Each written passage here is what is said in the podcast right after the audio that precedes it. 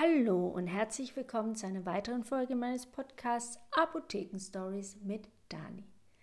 Ich habe euch ja schon letzte Woche gesagt, dass ich ein ganz spezielles Thema für euch testen möchte und das ist die Darmspiegelung. Die habe ich jetzt hinter mir und deswegen kann ich euch auch alles erklären und wie ich mich gefühlt habe, was gut war, was schlecht war, ob es notwendig war aus meiner Sicht und ich fange mal mit ein paar Fakten an. Also mal das Erste, ich habe diese Darmspiegelung gemacht, weil erstmal mein Mann ein Problem hatte, was sich aber nachher nicht herausgestellt hat, dass es sich um den Darm handelt, was man erst gedacht hat als Entzündung, sondern er hatte letztendlich die Schmerzen, weil er zwei Leistenbrüche hatte, rechts und links, und einen Nabelbruch, der mittlerweile auch operativ gemacht wurde und beseitigt wurde. Und meine Mama ist an Darmkrebs erkrankt und letztendlich verstorben.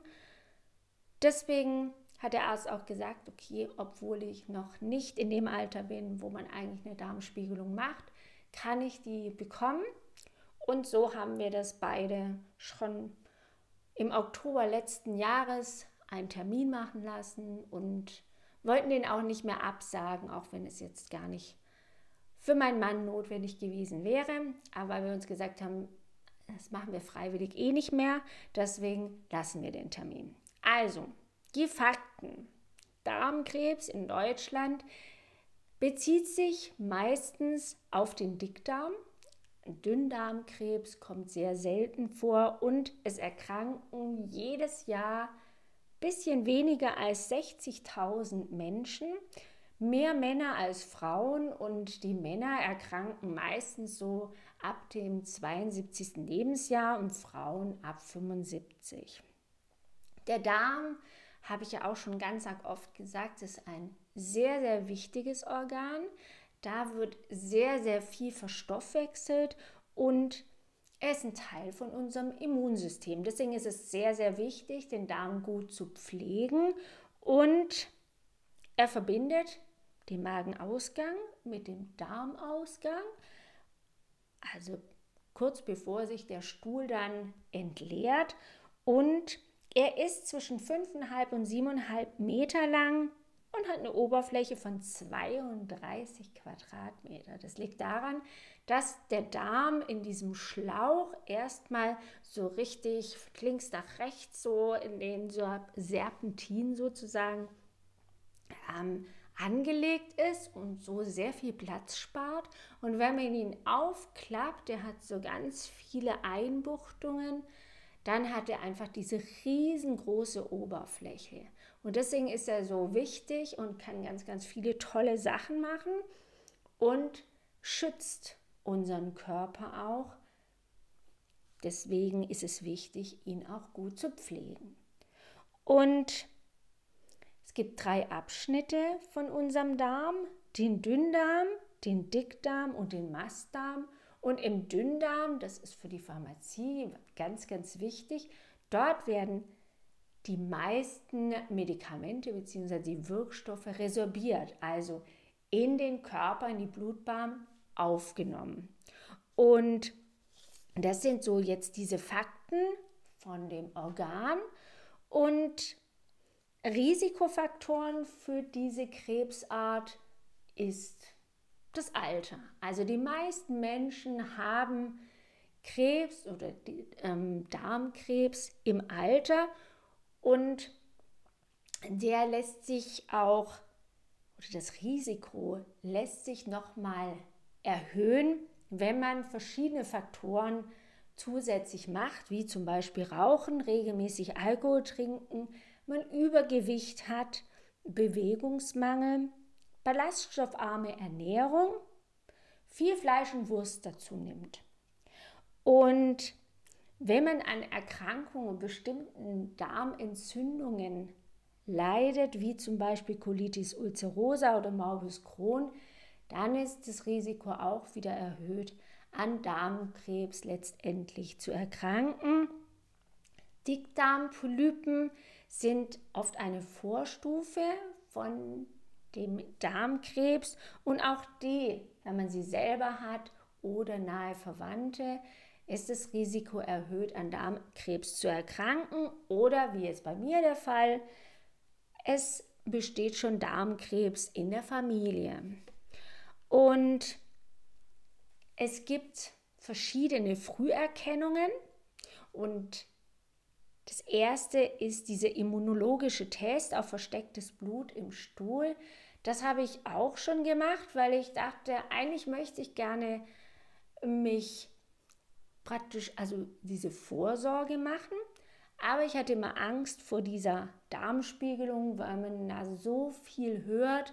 Also es hat sich ja schon sehr viel verändert. Das habe ich auch mitgekriegt, dass es gar nicht mehr so schlimm ist. Aber trotzdem hm, hat man oder spukt immer noch diese Sachen im Internet rum und auch in einem Kopf weil man so viel hört von wegen, es tut weh, ist unangenehm und dann diese Lösung, die man da zu sich nehmen muss, die ist auch so eklig und kriegt man gar nicht runter. Ich muss dazu sagen, meine, zwei meiner drei Kinder haben auch schon Darmspiegelung gemacht, weil sie einfach Magenschmerzen, Bauchschmerzen hatten, um das abzugrenzen, um zu schauen, was haben sie für ein Problem? Gibt es Darmprobleme oder nicht? Hat sich nachher dann auch herausgestellt, dass der Darm kein Problem darstellt. Aber auch die haben das durchgestanden, der eine besser als der andere. Aber deswegen wusste ich auch schon, man kann es durchstehen und auch letztendlich die Darmspiegelung an sich ist auch machbar. Die Darmspiegelung Nein, wir fangen an mit, Immun mit diesem immunologischen Test auf verstecktes Blut im Serum. Das kann man bei Männern und Frauen ab 50 machen. Und zwischen 50 und 54 Jahren macht man das einmal im Jahr und ab 55 dann alle zwei Jahre. Und das macht man, weil, oder nicht weil, aber das macht man und die Kasse bezahlt es auch. Und dort wird einfach geschaut, ob Blut im Stuhl ist, durch die Polypen, dass die vielleicht aufreißen und dann ähm, normalerweise ist es ja so, dass Blut im Urin oder auch Blut im Stuhl erkennt man dadurch, dass es auf dem Stuhl so schwarz oder dunkel ist, weil sie Blut natürlich im ist ja Eisen drin und wenn sich das dann in der Luft befindet und Sauerstoff dazukommt, bildet sich Eisenoxid und das ist dann schwarz. Deswegen Blut im Stuhl ist schwarz, aber am Anfang sieht man das nicht, beziehungsweise so kleine Mengen sieht man nicht. Und wenn man es sieht, dann ist es schon sehr schlimm. Ja, dann ist schon sehr viel Blut da, so will ich sagen. Nicht sehr schlimm, es können natürlich auch Hämorrhoiden sein, die aufreißen und auch dann hat man Blut im Stuhl. Sowas immer abklären, dann zum Arzt gehen, dass man so eine Stuhlprobe macht und dann schaut, was ist denn da die Ursache für, warum habe ich einen schwarzen Stuhl. Schwarzer Stuhl bekommt man natürlich auch, wenn man Eisen zu sich nimmt. Also ein Eisenpräparat, wenn man dann auf Toilette geht, ist der Stuhl schwarz oder dunkel. Und das liegt auch daran, dass das Eisen abgebaut wird, ausgeschieden wird und an der Luft oxidiert. Und dann gibt es Eisenoxid und das ist schwarz. Also, die Darmspiegelung, die wird bei Männern angeboten ab 50, weil die, wie vorher schon gesagt, ein erhöhtes Risiko haben, an Darmkrebs zu erkranken und Frauen ab 55. Und ich werde dieses Jahr 55, aber ich war noch nicht 55, beziehungsweise erst am Ende des Jahres. Deswegen gehöre ich noch nicht in diese Gruppe und hätte das noch nicht von der Krankenkasse bezahlt bekommen. Deswegen weil meine Mama aber erkrankt ist, ist es schon für Frauen, glaube ab 52 oder 53, ich bin mir nicht mehr ganz sicher. Aber letztendlich war ich in dieser Gruppe drin. Ich durfte die Darmspiegelung machen. Das habe ich meinem Mann zuliebe gemacht und halt auch ein bisschen egoistisch, dass ich gedacht habe, okay, wenn jetzt nicht, wann mache ich es dann? Also alleine sowieso nicht. Hatte ich ein bisschen Bammel davor. Deswegen habe ich es mitgemacht. Und wir hatten den Termin letzte, nee, ja, letzten Donnerstag. Und das war eine Herausforderung, aber nicht ganz, ja, also man kann es bewältigen, sage ich mal so. Am Anfang muss man bedenken, dass sich natürlich der Darm entleeren soll und deswegen darf man ihn auch nicht zu lange zu viel äh, Kost geben, wie Ballaststoffe zum Beispiel, Körner, die den Darm zu viel arbeiten lassen, denn er soll sich ja entleeren können. Deswegen sollte man fünf Tage vor der Darmspiegelung auf solche Sachen verzichten. Hülsenfrüchte, alles was bläht, alle Körner, kein Leinsamen und keine Ballaststoffe. Dann kann man bis zu einen Tag vorher fängt man dann an, noch weiter runter zu gehen mit seiner Ernährung. Sprich, wir hatten die Darmspiegelung nachmittags 15 Uhr und durften bis 15 Uhr am Tag davor, also 24 Stunden, das letzte Mal eine leichte Nahrung zu uns nehmen. Als Beispiel war da ein Brötchen oder Weißbrot mit Butter und Gelee. Also zu diesen Sachen, die den Darm zu stark belasten, zählt auch sowas wie Tomaten, Kiwi, Bananen und vielleicht kann sich der ein oder andere schon denken, warum das so ist, nämlich das sind Körner drin. Sowohl in der Banane Je nachdem, auch wie alt sie ist, schon sieht man diese kleinen schwarzen Pünktchen. Und bei der Kiwi, ja, ist es noch besser erkennbar. Und auch bei Tomaten ist es so. Die haben auch diese kleinen Kernchen. Wenn die nicht ausgesiebt sind, dann darf man das auch nicht essen. Und ja, Weintrauben ohne Kerne ja, mit Kern nein. Also daran muss man sich halten und es gibt Leute, die ganz viel essen, noch kurz vorher. Und denken, ja, das mache ich, damit ich noch lange, lange davon zehren kann. Das würde ich nicht empfehlen, also auch aus der eigenen Erfahrung jetzt. Das hat mein Mann auch gemacht. Und der hatte mehr zu kämpfen mit seinem Hungergefühl als ich.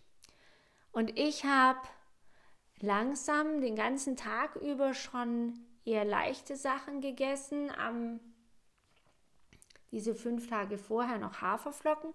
Die soll man dann auch nicht mehr essen in diesen fünf Tagen, weil das ja auch Ballaststoffe sind. Und dann, wie gesagt, hatte ich morgens ein Croissant und noch den letzten Kaffee und ein Quittengelee. Und um 15 Uhr habe ich, also 14.30 Uhr, habe ich dann anderthalb Tafelbrötchen gegessen, wieder mit Butter und mit Gelee, wieder dieses Quittengelee. Und war dann um 15 Uhr mit meinem letzten Bissen, runter. Und dann habe ich auch nur noch Wasser getrunken, also auch und ohne Kohlensäure, also auch keine Säfte oder so, obwohl da stand, dass man ähm, die Säfte, so helle Säfte, klare Säfte trinken kann. Also klare Säfte, weil natürlich da auch wieder bei den anderen eventuell Fruchtfleisch drin ist und was man nicht nehmen soll. Auch Fruchtfleisch hat Ballaststoffe, deswegen kein Fruchtfleisch, aber helle, durchsichtige, klare Säfte kann man noch trinken. Keine Milchprodukte, das ist auch noch wichtig, fällt mir ein. Und neben diesen klaren Säften kann man auch Gemüsebrühe trinken oder essen, wenn man was Warmes braucht. und Sprudel nicht, sondern nur Wasser ohne Kohlensäure und das habe ich gemacht. Und die erste Lösung, die wir uns anrühren mussten, war morgens um 6 Uhr. Und das sind, wir hatten das ein Präparat, Movi Prep hieß das, und es hat zwei Beutel geschlossen mit Pulver, Beutel A, Beutel B. Und die musste man zusammenmixen und musste sie in ein Liter Wasser tun. Also ich habe Wasser genommen, man hätte wieder diese Brühe nehmen können oder diesen klaren Saft. Aber ich habe mich dann für Wasser entschieden und habe das da reingetan. Und ich kann euch mal vorlesen, was in dem ersten, in dem Beutel A drin ist. Da ist so Makrogol drin. Und Makrogol ist einfach auch so ein Abführstoff. Das gibt es in verschiedenen ähm, Zusammensetzungen, in verschiedenen Darreichungsformen, zum Beispiel als Zäpfchen oder auch als Pulver, als Saftlösung. Und das nimmt man gerne als erstes, wenn jemand Verstopfung hat, auch wie in der Apotheke, wenn jemand kommt und sagt, ich war jetzt schon seit zwei, drei Tagen nicht mehr auf Toilette, ich möchte aber gern und ich brauche Hilfe, dann nimmt man Makrogol. Natriumsulfat, Natriumchlorid und Kaliumchlorid. Natrium und Kalium und Chlorid sind wichtig fürs Herz. Das sind die Elektrolyte, die man auch oft zuführt, wenn man Durchfall hat. Dann sagt man ja auch gerne, es ist nicht wichtig zu essen, es ist nicht wichtig zu trinken, aber es ist ganz, ganz wichtig, diese Elektrolyte zuzuführen, die man durch den Durchfall oder auch wenn man erbrechen muss, verliert. Deswegen am besten bei Durchfall immer laufen lassen, weil das, was das Ganze verursacht, muss auch aus dem Körper raus, die Viren oder Bakterien, was auch immer. Und man muss die Elektrolyte auch wieder zuführen, weil das Herz zum Beispiel und auch die anderen Organe, die sind sehr, sehr empfindlich. Ihr wisst ja vielleicht noch, dass unser Körper elektrisch geladen ist und hat verschiedene Ionen, Kalium, Magnesium, äh, nee, Kalium, Natrium und Chlorid. Und die werden zugeführt, indem man eine Elektrolytlösung in der Apotheke kauft. Und deswegen sind die hier auch drin, denn wenn wir abführen, verlieren wir Flüssigkeit und die müssen wieder zugeführt werden. Deswegen im Beutel A ist was drin zum Abführen, das Makrogol und die verschiedenen Elektrolyte, damit es unserem Herz nicht schadet. Beutel B, Ascorbinsäure. Ascorbinsäure ist Vitamin C und Natriumascorbat. Also Ascorbat, auch wieder Ascorbinsäure und zwar das Salz der Ascorbinsäure mit Natrium. So, diese beiden werden zusammengekippt, ein Liter Wasser drauf und dann rührt man so ein paar Minuten, weil das muss richtig gut durchmischt werden. Das ist eine ähm, nicht ganz dünne Lösung, sondern die ist schon ein bisschen konzentrierter. Und deswegen rührt man da auch eine Weile, bis man da ähm, die schön ähm, homogen bekommt, beziehungsweise durchsichtig. Die ist erst richtig milchig und dann rührt man, rührt man, rührt man und dann wird die durchsichtig. So, die habe ich für mich gemacht, für meinen Mann ein Liter gemacht und die nimmt man das erste Mal, wir haben sie morgens um sechs genommen und dann habe ich mir das eingeteilt, weil man soll innerhalb der ersten Stunde oder innerhalb von einer Stunde soll man diesen Liter trinken. Natürlich nicht alles auf einmal und auch da ist wieder der Unterschied gewesen zwischen meinem Mann und mir. Mein Mann, der nicht so viel trinkt und ich, der wirklich auch mal auch zwei, drei Flaschen Sprudel trinkt. Also so ein Sprudel mit so einem Dreiviertel Liter, also bis zu zwei Liter am Tag. Und das hat man da auch wieder gemerkt, wie positiv sich das hier auswirkt, denn es hat mir nichts ausgemacht, diese Lösung zu trinken. Auch vom Geschmack her nicht. Also ich habe mir einfach nicht vorgestellt, dass das was ganz Leckeres ist, sondern ich war ganz neutral und es schmeckt artificial, künstlich. Ja? Und es schmeckt nach bisschen salzig im Abgang und süßlich, also da ist ja auch schon was Süßes drin, also diese Ascorbinsäure schmeckt süß. Und alles das, was da drin ist, das nach dem schmeckt es auch. Und dieses viele Trinken, wenn man das nicht gewöhnt ist, dann ist es natürlich schwierig, das runterzubekommen. Mein Mann, der hat die ganze Zeit geklagt, er kann nicht mehr, kann nicht mehr und noch mal ein Glas, noch mal ein Glas. Darum kam er das eine getrunken, hat schon der Wecker geklingelt und wir mussten das nächste trinken. Also ich habe mir auch wirklich ganz konsequent den Wecker gestellt. Alle 20 Minuten habe ich ein 0,2 bis 0,3 Liter Glas getrunken mit dieser Flüssigkeit und habe mir das ein bisschen eingeteilt und ich sag euch, los ging's, dass ich auf Toilette musste nach dem zweiten Glas. Und dann wirklich saß man da auch, diese erste Literlösung, saß man auf Toilette und ähm, brauchte eigentlich gar nicht mehr aufstehen und wieder zurück äh, ins Bett krabbeln, sondern man saß da einfach. Und ähm, dann muss man während dieser Stunde noch mal ein bis zwei Liter normal trinken. Da sage ich euch ehrlich, das habe ich auch nicht geschafft. Also ich habe es dann so gelöst. Ich habe in der ersten Stunde diese Liter Lösung, die wir da vorbereitet haben, gemacht und getrunken. Und die nächste Stunde habe ich mir den Wecker wieder alle 20 Minuten gestellt und habe da einmal ähm, das Wasser getrunken, ein Liter.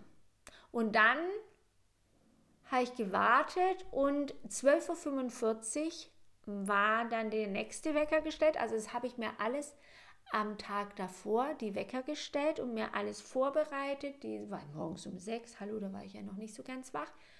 Habe ich mir alles hingestellt, die ganzen Liter Krüge, damit ich das alles vorbereiten kann und auch diese ganzen Pulver habe ich mir durchgelesen. Also ihr müsst gut vorbereiten, damit ihr nicht da noch groß lesen müsst und während jetzt dieser ganze Magen da rumort und der Darm gluckert, dass ihr einfach wisst, was kommt auf euch zu. Also, unsere Darmspiegelung war um drei und um Viertel um sechs die erste Ration mit, den, ähm, mit der Trinklösung und um Viertel vor eins ging die zweite Ration und mein Mann, der war noch nicht mal mit der ersten fertig. Ja, also das, so schwer ist ihm das gefallen. Und ähm, dann um Viertel vor eins, wie gesagt, kam dann der zweite Liter und der zweite Liter Wasser und alles ohne Kohlensäure. Und dann wurde das eigentlich, ja, hat es eigentlich ganz gut geklappt.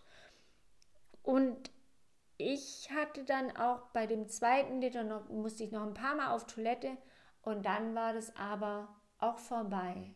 Also ich habe dann ähm, nicht mehr so viel, bei mir war dann alles draußen. Wahrscheinlich auch, weil ich nicht so viel gegessen habe am Tag davor. Und ja, und auch mit dem Trinken, dass ich das schon gewohnt war, viel zu trinken und auch gewohnt war, Wasser zu trinken trinke sonst eigentlich nichts, also Tee, ein bisschen Kaffee, ja, und Wasser, aber keine Cola oder solche Sachen. Also süß ist eh nicht so meins. Von dem her war ich ganz gut vorbereitet und das würde ich euch auch empfehlen. Wie gesagt, guckt, dass ihr euch gut vorbereitet und euch die Wecker oder einen Wecker stellt, dass ihr genau wisst, so weil vergisst dann, das hat kein Zeitgefühl. Irgendwie sitzt man dann die ganze Zeit auf dem Klo und wenn man dann den Wecker hört, dann ist es perfekt und dann kann man auch ähm, das viel besser, also funktioniert einfach viel besser, wenn man da konsequent diese Sache sich hinstellt und sagt, okay, jetzt muss ich da durch, jetzt habe ich angefangen, wenn ich aufhöre, dann war alles umsonst. Das wäre ganz schrecklich, weil man hat natürlich schon, ah, das habe ich vergessen zu sagen, einmal hatte ich richtig, richtig Hunger, wo ich gedacht habe, äh, jetzt ist mir echt schlecht. Und ich hab, hat auch wirklich der Magen geschmerzt. Es war so, ähm, nachts um elf, halb zwölf, wo mir richtig mal schlecht wurde vor Hunger. Aber dann bin ich ein Glück wieder eingeschlafen und also es lief wirklich gut, muss ich sagen. Ein Glück. Und auch letztendlich die Darmspiegelung war auch in Ordnung, aber davon erzähle ich euch in der nächsten Woche, weil sonst wird es wieder so lang. Ich freue mich, dass ihr zugehört habt und freue mich, wenn ihr den zweiten Teil auch noch zuhört und euch darauf freut, weil es ist wirklich auch nochmal sehr informativ, damit ihr wisst, was passiert und keine Angst haben müsst. Und wenn ihr Fragen habt, dann meldet euch gerne über E-Mail, über Instagram. Auf Instagram habe ich zum Beispiel auch, äh, wer es nicht erwarten kann, ein äh, Highlight gemacht auf meinem Kanal.